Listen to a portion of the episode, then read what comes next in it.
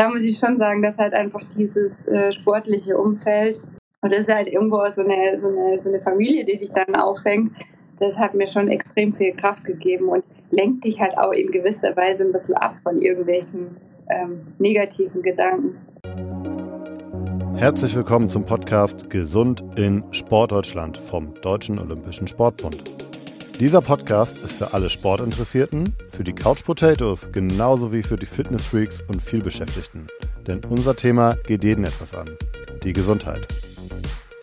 Ich bin Paul Burber, euer Host, und ihr hört hier jeden Monat wertvolle Tipps von Expertinnen, wie ihr mit Sport anfangen könnt, um eure Gesundheit zu stärken. Wo ihr den richtigen Sportverein findet und welche neuen Trends es gibt. Wir wollen euch informieren, inspirieren und motivieren rund um die Themen Sport, und Gesundheit. Am 20. Juli 2014 postet Rennrodler Felix Loch ein Foto auf Twitter. Er ist auf dem Bayerischen Sportpreis und trägt Lederhosen. Neben ihm eine Frau in einem blauen Kleid. In seinem Postingtext zum Bild steht die wahre Siegerin, Steffi Böhler. Krebs besiegt und nie aufgegeben. Hashtag großes Vorbild. Das sagt eigentlich schon alles zur heutigen Folge. Wir haben mit der ehemaligen Skilangläuferin Steffi Böhler über ihre Diagnose und die Erkrankung gesprochen, so wie über ihre Karriere und wie sich Leistungssport mit einem gesunden Lebensstil vereinen lässt. Bevor es losgeht, nur eine kurze Bitte. Liked und abonniert diesen Podcast in eurem Player. Und jetzt rein in das Gespräch mit Steffi Böhler. Los geht's. Steffi, schön, dass du da bist. Hast du dich denn heute schon bewegt? Tatsächlich nur bis zur Kaffeemaschine und bis hierher an den Laptop. Aber sonst bist du, glaube ich, dem Sport abseits des Leistungssports schon noch treu geblieben. Ja, auf jeden Fall. Also ich versuche äh, neben der Arbeit äh, viel wie möglich draußen zu sein, mich zu bewegen, äh, gerne auch mit Freunden. Also es ist immer noch ein großer Bestandteil natürlich meines Lebens. Für alle Hörerinnen die kleine Info, Steffi hat heute ihre Podcast-Premiere und da haben wir gedacht, wir machen auch eine kleine Premiere. Wir starten nämlich einfach mal mit einer kleinen Schnellfragerunde, um dich, Steffi, besser kennenzulernen. Und wir starten direkt rein. Berge oder Meer? Berge. Da habe ich fast mit gerechnet. Gleich die nächste Frage. Kaffee oder Tee? Kaffee. Skating oder klassisch? Klassisch. Ausdauer oder Krafttraining? Ausdauertraining. Sprintrennen oder 30 Kilometer? 30 Kilometer. Einzelrennen oder Staffel? Staffel. Und zu guter Letzt Turin oder Sochi? Sochi. So, das war doch mal effektiv und schnell kennengelernt. Der eine oder die andere wird es jetzt vielleicht schon erkannt haben. Steffi war mal äh, sehr erfolgreiche Skilangläuferin, unter anderem bei Olympischen Spielen. Dazu später mehr. Wir wollen erstmal dich, Steffi, ein bisschen besser kennenlernen. Äh, ja, wie bist du zum Sport gekommen? Wie bist du zum, Ski, zum Skilanglauf gekommen? Wann hast du angefangen? Wie alt warst du? Ich war tatsächlich sehr jung. Also ich komme aus einem kleinen Dorf im, im südlichen Schwarzwald. Und man muss sich so vorstellen, dass da wirklich jetzt nicht das Riesenfreizeitangebot war. Und äh, das Dorf liegt auf knapp 1000 Meter. Also das war schon immer so, dass wir geniale Winter hatten. Und ähm, ja, so ganz typisch halt, die Leute gingen am Haus vorbei und meine Eltern haben beide sich auch ganz gern draußen bewegt auf der Loipe und haben mich dann halt relativ früh mal auf die Dinger gestellt. Ähm, allerdings auch, also nur Langlauf, sondern man ist auch alpin gefahren oder hat sich sonst draußen bewegt. Ähm, aber dann ging das halt so peu à peu einfach von Vereinsebene immer weiter. Also ganz klassisch, ohne jetzt großartig getrieben zu werden von, von irgendwelchen Zielen oder so, einfach aus der Leidenschaft raus. Man hört das ja immer mal so von Leistungssportlern. Er konnte schwimmen, bevor er laufen konnte. Sie konnte Fahrrad fahren, bevor sie laufen konnte. Standst du schon auf den Skiern, bevor du laufen konntest? Boah, da müsste ich tatsächlich meine Eltern fragen, aber ich glaube nicht. Also ich habe da schon einen Schritt nach dem anderen gemacht, glaube ich. Aber anscheinend hat es mir Spaß gemacht. Über den Verein rein in den Sport, das hast du gerade schon erwähnt. Hm, war das denn ab wann oder war das denn immer schon dein Plan, äh, auch mal ja, eine Leistungssportkarriere anzustreben oder stand da für dich zunächst der Spaß im Vordergrund? Komplett der Spaß. Also gerade als Kind, da ist sehr wichtig, dass man mit Gleichgesinnten irgendwas macht, dass man Spaß hat. Und das habe ich tatsächlich sehr, sehr lange eigentlich aufrechterhalten können, dass ähm, klar wollte man in dem, was man tut, erfolgreich sein, aber es war mir auch immer wichtig, dass ich halt mit Gleichgesinnten unterwegs bin und auch Spaß habe. Also das war auch noch bis, bis 18 irgendwo der Fall. Also eigentlich erst dann, sag ich mal, nach der Schulzeit, wo es dann wirklich ähm, darum geht, oder die Frage im Raum steht, ob jetzt äh, Behörde oder ob man halt eben ähm, das wirklich leistungsmäßig macht, da, da ist so ein bisschen ein Scheideweg, aber davor war einfach ganz viel, ähm, ganz viel Freude und Spaß mit dabei. Allerdings muss ich auch sagen, dass halt im Nachgang die Unterstützung meiner Eltern, also speziell von meinem Vater, schon wichtig war, weil man muss natürlich zum Training gefahren werden in einem Alter, wo man doch keinen Führerschein hat und es ist einem in der Zeit wahrscheinlich noch gar nicht so wirklich bewusst. Äh, jetzt im Nachgang ist mir schon klar, wie viel Zeit eigentlich auch meine Eltern investiert haben. Da kann sicherlich der eine oder die andere ein Lied von singen. Ich erinnere mich auch noch nur zu gut daran, wie ich wirklich kilometerweit und stundenlang von meinen Eltern äh, zu Wettkämpfen und zum Training auch gefahren wurde. Äh, also an dieser Stelle vielen Dank und liebe Grüße. Ähm, und bei dir, du hast es gesagt, der Spaß stand im Vordergrund, aber was hat so für dich die Faszination äh, an deiner Sportart ausgemacht? Also wo kam die Faszination her? Ähm, von der Natur vielleicht oder ja, woran hat es gelegen? Ja, es sind mehrere Aspekte. Einerseits ist es ja dieses Draußensein, ein Naturerlebnis. Also jetzt gerade in der Zeit, wo ich aktiv war, durfte ich an Orte reisen oder auf Loipen laufen, wo ich wahrscheinlich mir sonst nie den Urlaub genommen hätte, da hinzukommen. Sind einfach prägende Erlebnisse, wenn man da in Skandinavien, in, in einem, gerade in Norwegen, ein Land, wo einfach diese Sportart absolut von, von Kind äh, bis Oma, Opa gelebt wird, wenn man da halt seinen Beruf ausführen darf. Ähm, ja, eben einerseits draußen zu sein, andererseits ist es eine Sportart, die in gewisser Weise schonend ist. Natürlich ist Leistungssport immer irgendwo krass, da braucht man äh, drum reden, aber es ist keine Sportart, wo man jetzt ähm, Verletzungen äh, ähm, mit sich zieht über die Karriere, wenn es normal läuft. Es ist eine ganzheitliche, also körperganzheitliche Sportart. Also ähm, der Körper wird eigentlich die ganze Muskulatur wird super beansprucht. Also das sind schon so Aspekte, die ich, die ich an der Sportart toll finde. Und da sind wir auch schon beim Thema eigentlich. Hat denn Gesundheit für dich auch schon in jungen Jahren eine Rolle gespielt? Ich erinnere mich da auch nur an mich. Ähm, solange man jung und gesund ist, denkt man da, glaube ich, eher nicht dran. Ähm, also war das für dich damals schon ein Thema? Nee, tatsächlich war das halt einfach da. Man war einfach gesund und hat überhaupt keine Zweifel dran gehabt, dass das irgendwie anders sein könnte. Und natürlich ist es so, dass der Sport dir da auch einfach immer wieder ein Feedback gibt. Also ähm, wenn du, wenn du halt fit bist und ähm, hier Wettkämpfe läuft und so, dann warum soll es dann auf die Idee kommen, dass da irgendwas nicht stimmt? Würdest du heute der jungen Steffi äh, da schon was mitgeben wollen, irgendwie präventiv irgendwas zu machen?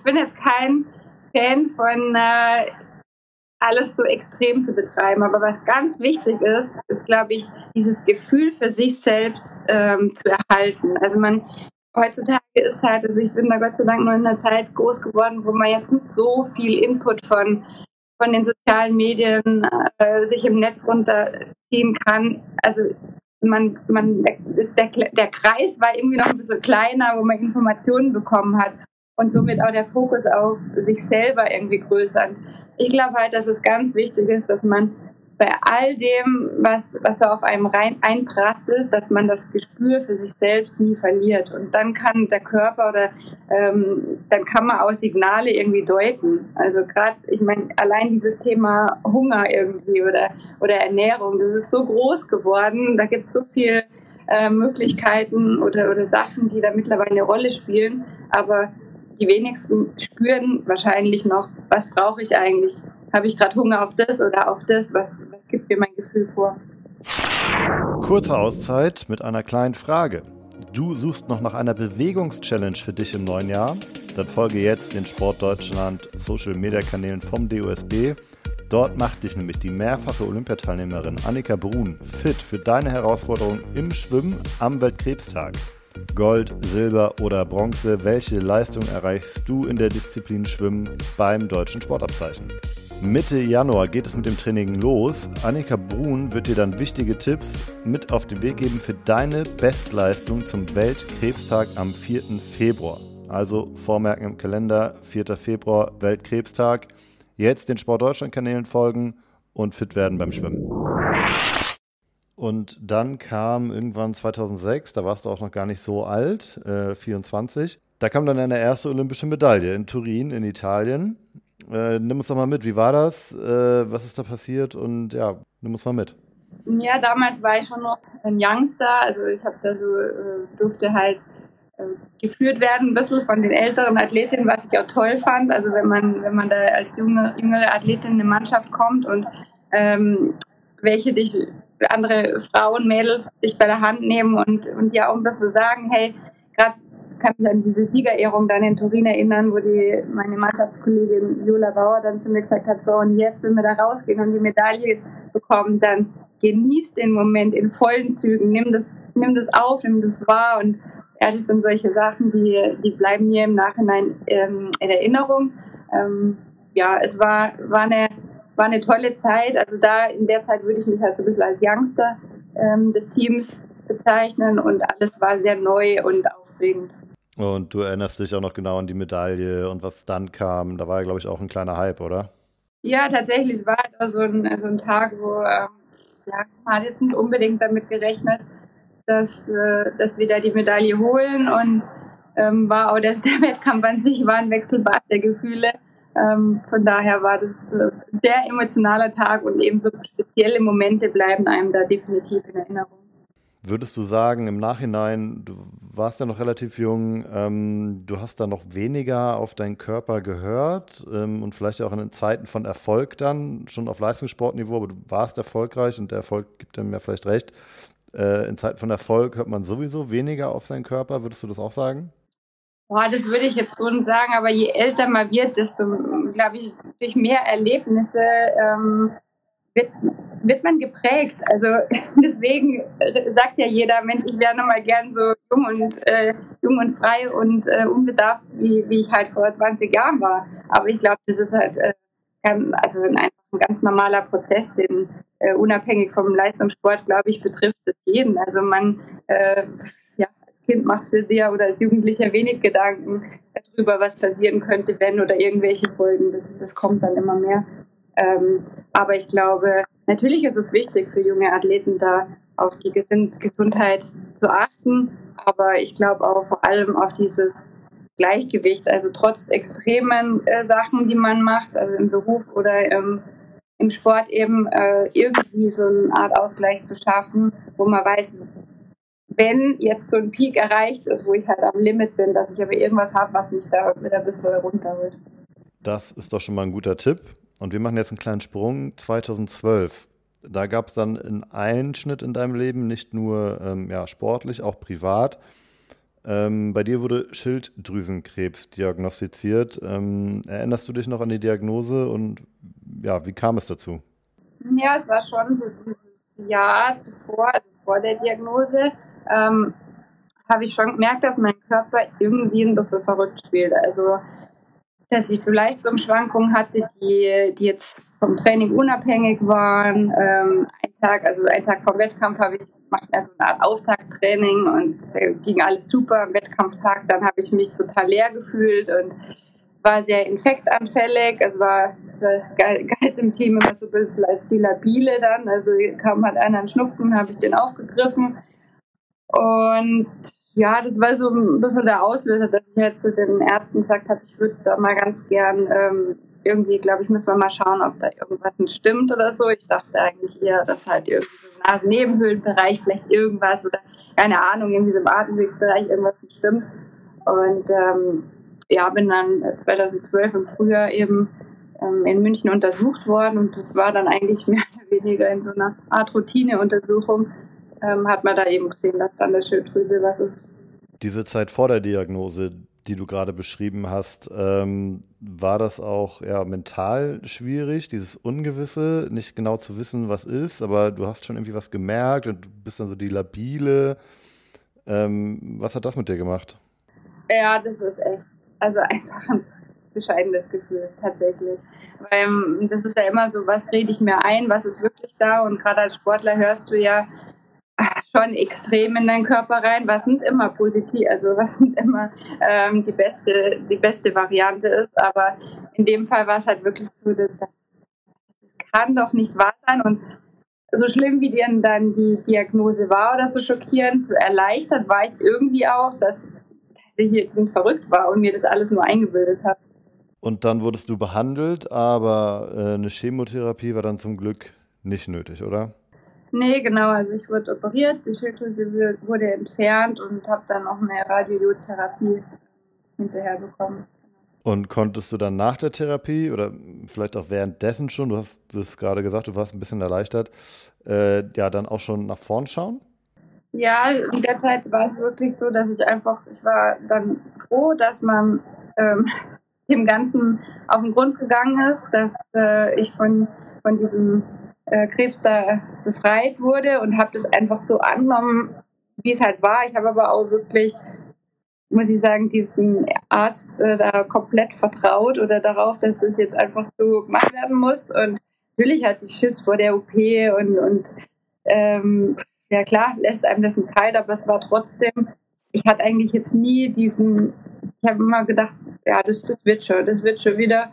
Und äh, ja, habe da einfach auch komplett vertraut irgendwie auf der ähm, auf die Aussagen der Ärzte. Skilanglauf würde ich als Laie jetzt erstmal ähm, als Individualsportart bezeichnen, aber gerade bei dir natürlich in der Staffel auch ja, sehr teamorientiert. Äh, hat dir das in der schweren Zeit vielleicht auch irgendwie geholfen und Kraft gegeben? Ja, also es war halt so, dass ich ich wusste ja gar nicht, wenn ich jetzt da operiert werde, die Schilddrüse raus, ob ich da wieder Sport machen kann. Das war überhaupt nicht irgendwie mein, mein Ziel oder, oder ich mir dachte, ich musste jetzt so schnell wie möglich zurück. Also so viel, sage ich mal, Verstand hatte ich dann schon meinem Körper gegenüber, dass ich erstmal schauen muss, wie halt, äh, wie der Körper reagiert. Aber ich habe dann relativ schnell gemerkt, dass da plötzlich wieder so eine Kraft da ist. Also irgendwie habe ich gemerkt, ich glaube, ich, äh, also ich fühle mich eigentlich viel besser wie vorher und ich will da wieder zurückkommen. Und das war dann schon auch so, dass das Team oder auch die Trainer damals gesagt haben, hey, wenn du wieder, ja, wenn es wieder geht, dann kommst, äh, komm zum Trainingslager dazu. Ähm, du wirst jetzt ein bisschen ja, Defizite haben, aber wichtig ist, dass du, dass du wieder mit dabei bist. Und da muss ich schon sagen, dass halt einfach dieses äh, sportliche Umfeld und das ist halt irgendwo so eine, so eine, so eine Familie, die dich dann auffängt, das hat mir schon extrem viel Kraft gegeben und lenkt dich halt auch in gewisser Weise ein bisschen ab von irgendwelchen ähm, negativen Gedanken. Stichwort Ablenkung. Du hast ja auch, glaube ich, dann in der Zeit Ablenkung gesucht, oder? Ähm, du hast dann viel gezeichnet. Ja, es ist jetzt nichts Neues gewesen, dass ich da, dass ich kreativ meinen Ausgleich suche oder da auch irgendwo Freude dran habe und ähm, mich ganz gut verweilen kann damit. Aber es war halt wirklich so, dass ich dann im Krankenhaus habe ich so angefangen, ein Kinderbuch zu zeichnen, äh, was dann jetzt erst vor ein paar Jahren fertig geworden ist, weil, weil halt einfach dann nochmal der Sport dazwischen kam. Aber ähm, ja, ich habe mir da einfach dann, da, als ich körperlich einfach nicht so viel machen konnte, dann ein anderes Ziel gesucht und äh, eine Beschäftigung, die mir Freude bereitet. Und das war schon immer die Kreativität, die ist halt jetzt äh, auch so, dass ich, dass ich merke, dass äh, in, in Zeiten, wo halt einfach ähm, viel im Beruf ist oder auch äh, vielleicht stressige Zeiten, dass das halt eine Sache ist, wie ich halt vorher schon mal angesprochen habe, dass es eine Sache ist, die mich da irgendwie balanced. Du bist dann zurückgekehrt zum Sport, ähm, wurdest da ganz behutsam auch von deiner Trainerin ja wieder rangeführt in der Trainingsgruppe, auch an Wettkämpfe. Ähm, aber kannst du dich trotzdem noch irgendwie an, ja, zum Beginn an Zweifel erinnern, ob du das überhaupt noch wieder nochmal packen könntest?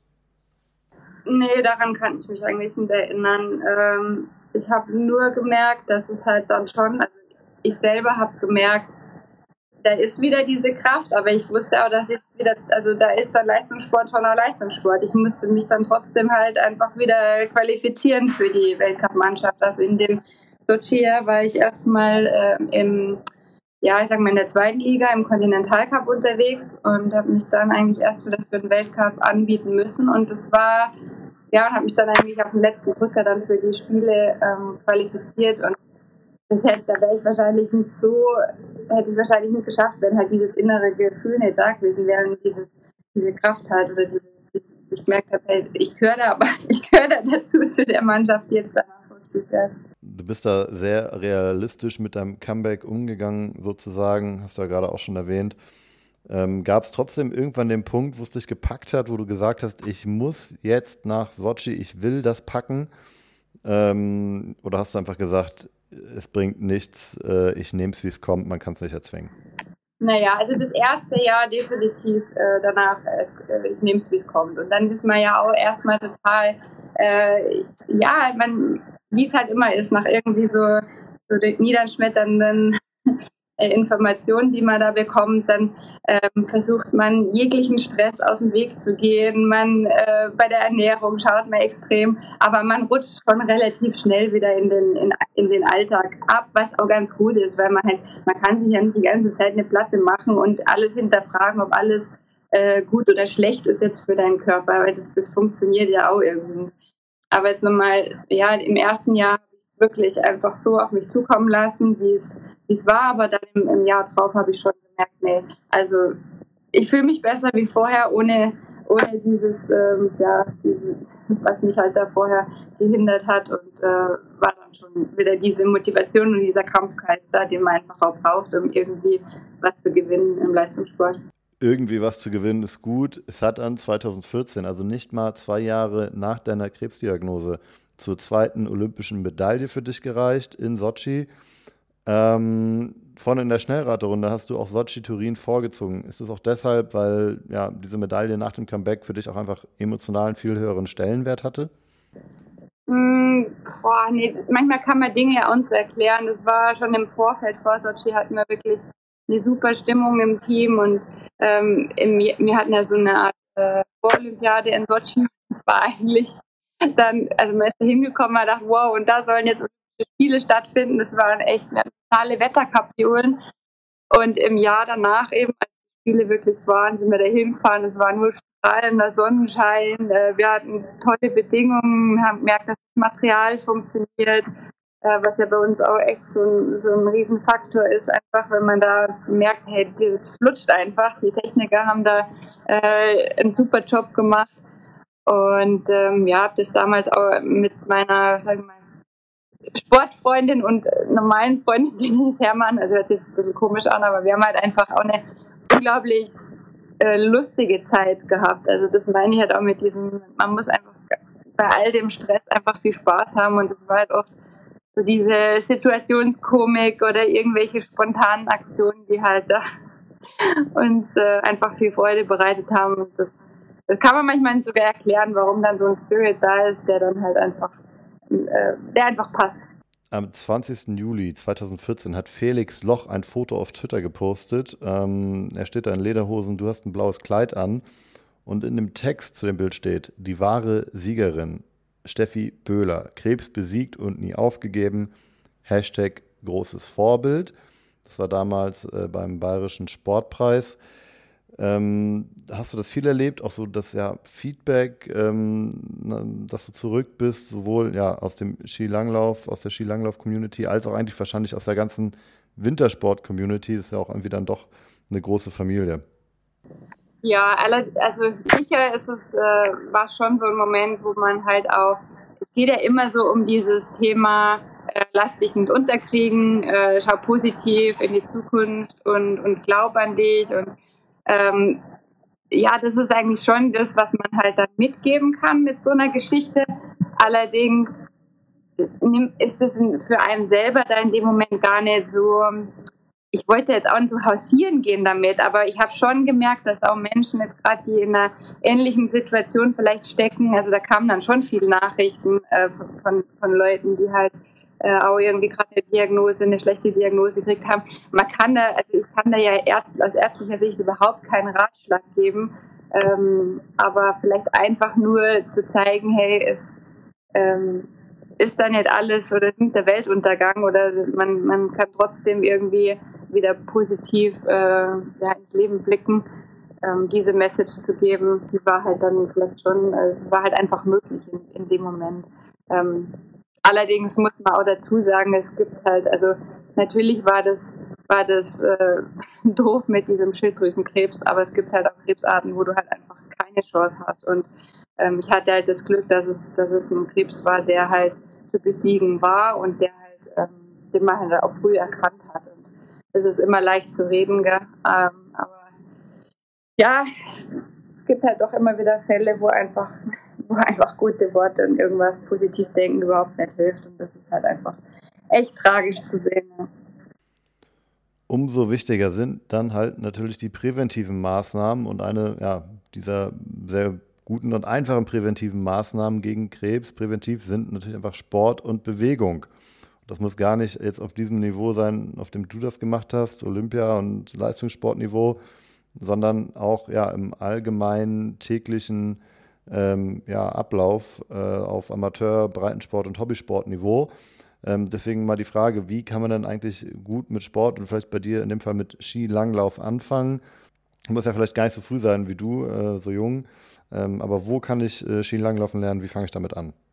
Ja, wie ich es halt schon Anfang des Gesprächs gesagt habe, ist es schon toll, wenn man es über den Verein machen kann. Und äh, also halt irgendwo schon mal als Kind irgendwo reinwachsen. Das muss ja, wie gesagt, nicht unbedingt Langlauf sein. Das kann ja auch äh, eine Sommersportart sein. Aber ich glaube halt jetzt gerade auch nicht nur jetzt was, was jetzt äh, Gesundheit anbelangt, die, die körperliche Gesundheit, sondern auch die psychische Gesundheit für unsere Kinder ist es einfach so wichtig, dass sie mit, dass sie mit anderen sich draußen bewegen, ähm, an der frischen Luft, dass sie sich aber auch irgendwo, dass man lernt, sich zu vergleichen, dass man ähm, einfach diesen, ich meine, irgendwann im Leben kommt man an den Punkt, wo man, wo man äh, im Wettstreit äh, ist, im, im, normalen Beruf. Und ich glaube halt, je früher man damit auch konfrontiert wird und ähm, auch diese ganze Bewegung schult und so, desto besser ist es halt einfach.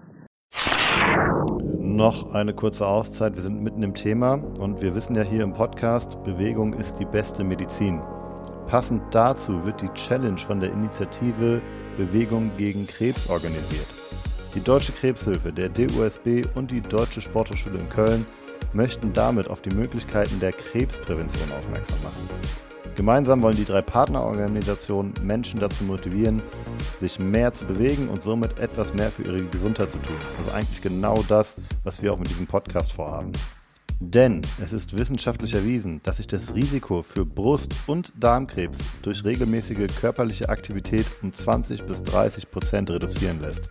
Bei weiteren Tumorarten gehen Expertinnen ebenfalls von einem risikosenkenden Effekt aus. Also, jetzt nicht nur diesen Podcast hören, sondern danach oder vielleicht auch währenddessen rausgehen, bewegen, Sport machen und das Krebsrisiko automatisch senken. Und sag mal, wie hältst du dich eigentlich heute noch so fit? Bist du noch viel auf dem Golfkurs oder machst du noch was anderes?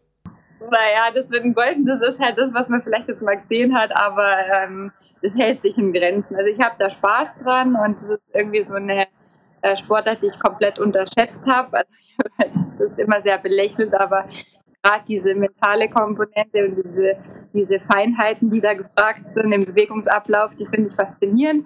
Aber es ist eigentlich schon so, dass ich ähm, mich jetzt oft einfach mit meinen Ex, äh, also außen teilweise Sportler hier in Ruppolding, die aufgehört haben, wo man sich jetzt abends halt zum Sport trifft. Früher habe ich gedacht, mein Gott, warum gehen die Leute mit Stirnlampe nicht zum Joggen? Und jetzt ist man halt selber derjenige. Aber das ist völlig okay und ähm, ich gehe gerne allein raus, aber genieße es auch. Also gerade zum Beispiel in der Corona-Zeit habe ich mir gedacht, andere haben jetzt ein Problem, sich irgendwie draußen zu treffen äh, oder sich zu treffen. Und bei uns war es halt so, wir sind halt dann zum Joggen gegangen und haben da unser Schwätzchen gehalten. Also das sind so Sachen, die, die genieße ich irgendwie. Es ist nicht dein Ding, besserwisserische Tipps zu geben und einfach rauszuhauen. Das ist auch alles wie immer sehr individuell, gerade auch Gesundheit natürlich. Nichtsdestotrotz, du hattest eine sehr lange Karriere. Du ja, bist Wettkämpfe gefahren, bis du 38 warst. Das ist schon äh, relativ lang. Hast du deswegen vielleicht doch noch einen Tipp äh, für junge Kolleginnen, ja, wie sie eine möglichst lange, so ähnlich wie du, Karriere haben können, ähm, eine gesunde Karriere haben können, vielleicht nicht nur körperlich, sondern auch ja, mental? Ja, das ist jetzt sehr komplex. Ähm, ich glaube, es ist wichtig, dass man schon die, den Fehlern bei anderen sucht, sondern schon immer mal wieder bei sich selber, sich selbst hinterfragt und äh, also das ist jetzt wirklich so ein bisschen auf das Leistungsdenken äh, hin, also weil ich denke, was wichtig ist, dass man, dass man auch irgendwo seine Ziele erreicht. Also man man kann nicht andere dafür verantwortlich machen, äh, fürs Training oder für, für irgendwas. Man muss da wirklich selber ähm, Initiative ergreifen und da auch wirklich mal die Zähne zusammenbeißen und ähm, ja, für seine Ziele kämpfen. Und ja, und sonst ganz banal wirklich Spaß dabei haben bei der Sache, die man macht. Und wenn man merkt, es ist nicht mehr so, dass es, wenn es nur noch Qual ist und Last ist und wenn ich einen jungen Sportler sehe, der eigentlich im Wettkampf leidend schaut, dann denke ich mir, oh Gott, vielleicht ist es, ist es einfach nicht der richtige Weg. Und da, glaube ich, ähm, muss man ganz ehrlich zu sich selber sein. Habe ich wirklich Spaß dabei oder überwiegt der Spaß, dann ist das das Richtige. Und irgendwann ist dann ja wirklich jede Leistungssportkarriere mal zu Ende, so auch deine. Es ist noch gar nicht so lange her. Aber du bist ja dem Sport treu geblieben, glaube ich. Du hast auf während der Karriere schon so ein bisschen vorgesorgt. Ähm, also was machst du heute und ja, was sind deine Aufgaben? Ja, ich bin tatsächlich jetzt auf der anderen Seite äh, des Sports. Also ich arbeite beim Deutschen Skiverband und mache die Presse- und Medienarbeit für Biathlon und Langlauf. Das ist eine sehr abwechslungsreiche Aufgabe. Also einerseits klar die, die klassische Pressearbeit, äh, wo ich viel einfach auch von daheim mache, organisatorische Dinge und dann im Medienbereich äh, kreativere Aspekte. Ähm, und es ist halt einfach, also die, die Verbindung zum Sport ist da, aber ich bin ein bisschen raus aus diesem ähm, reinen über Training philosophieren, über, über Sachen, die oder Themen, die mich halt 20 Jahre lang beschäftigt haben. Ähm, da wusste ich, dass ich davon ein bisschen weg will, aber ich kann dem Sportler, glaube ich, äh, in gewisser Weise da helfen, den Sport so, best, so gut wie möglich nach außen irgendwie ähm, sich zu präsentieren. Und ja, mir macht Spaß, es ist gut so, es ist abwechslungsreich und schauen wir mal, wo die Reise hingeht. Und vielleicht wirst du jetzt ja auch zur Podcasterin. Das war deine Podcast-Premiere, liebe Steffi. Vielen, vielen Dank, dass du dabei warst. Ich weiß, du hast lange nicht über deine Erkrankung gesprochen umso mehr weiß ich zu schätzen, dass du es heute gemacht hast. Und ähm, ich werte das einfach mal so, ja, dass die ähm, Krankheit nicht mehr über dich bestimmt, was super ist. Und ja, sag vielen Dank, dass du dabei warst. Danke dir. Das hat sehr viel Spaß gemacht und ähm, ich bin gespannt, ja, was, was sich noch alles so ergibt. So, das war es mit Gesund in Sportdeutschland für heute. Ich hoffe, euch hat die Episode gefallen. Wenn das so ist, dann lasst gerne ein Like da und abonniert den Podcast. Vielleicht habt ihr auch etwas Interessantes erfahren oder gelernt. Dann teilt den Podcast gerne mit Freundinnen, Kollegen oder in der Familie. Wenn ihr Fragen, Anregungen oder Feedback habt, dann schreibt uns gerne über die sozialen Medien. Ihr findet uns überall unter Sportdeutschland. An dieser Stelle noch ein kleiner Disclaimer. Wie im gesamten DOSB und übrigens auch bei der deutschen Sportjugend nutzen wir in diesem Podcast genderbewusste Sprache. Das versuchen wir immer einzuhalten und umzusetzen. Allerdings befinden wir und insbesondere auch ich uns dabei in einem ständigen Lernprozess und ich bitte euch zu entschuldigen, wenn uns die Verwendung genderbewusster Sprache gerade im Live-Gespräch mal nicht gelingt. Wir versuchen hier immer besser zu werden. Dieser Podcast wird von der Deutschen Sportmarketing produziert und wird inhaltlich vom DOSB verantwortet. Wenn euch Gesund in Sportdeutschland gefällt, hört euch auch gerne mal Trainer in Sportdeutschland an alle Infos zu dem Podcast und auch zu allen weiteren Themen findet ihr auf dosb.de.